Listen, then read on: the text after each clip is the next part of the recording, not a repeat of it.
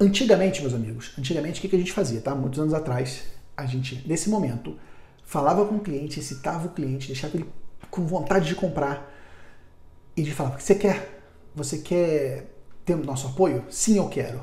Então tá bom, meu cliente, me passa aí seu CNPJ, faturamento, número de funcionários, é, regime tributário, enfim. E eu vou precificar, vou, vou, vou lá na minha empresa, vou ver com o meu sócio quanto a gente pode cobrar e aí eu te mando essa proposta amanhã. Antigamente a gente fazia isso. Qual o problema dessa estratégia? O problema dessa estratégia é que sobrevém o que a gente chama de efeito travesseiro. Efeito travesseiro é um efeito muito conhecido nas vendas, principalmente no mercado imobiliário.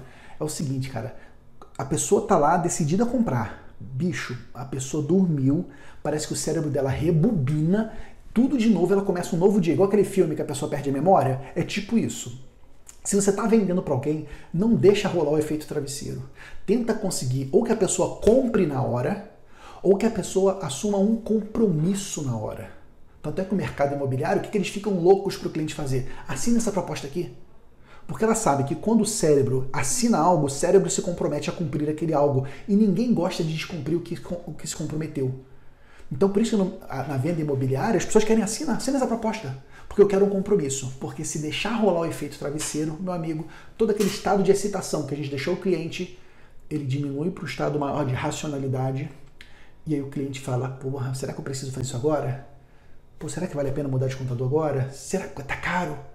Então, a grande sacada que a gente, uma das grandes sacadas que a gente faz, gente, é precificar e tentar fechar o contrato na hora, aproveitando esse momento de excitação do cliente. Aproveitando esse momento que eu mostrei para ele que eu posso ajudar ele a resolver o problema dele.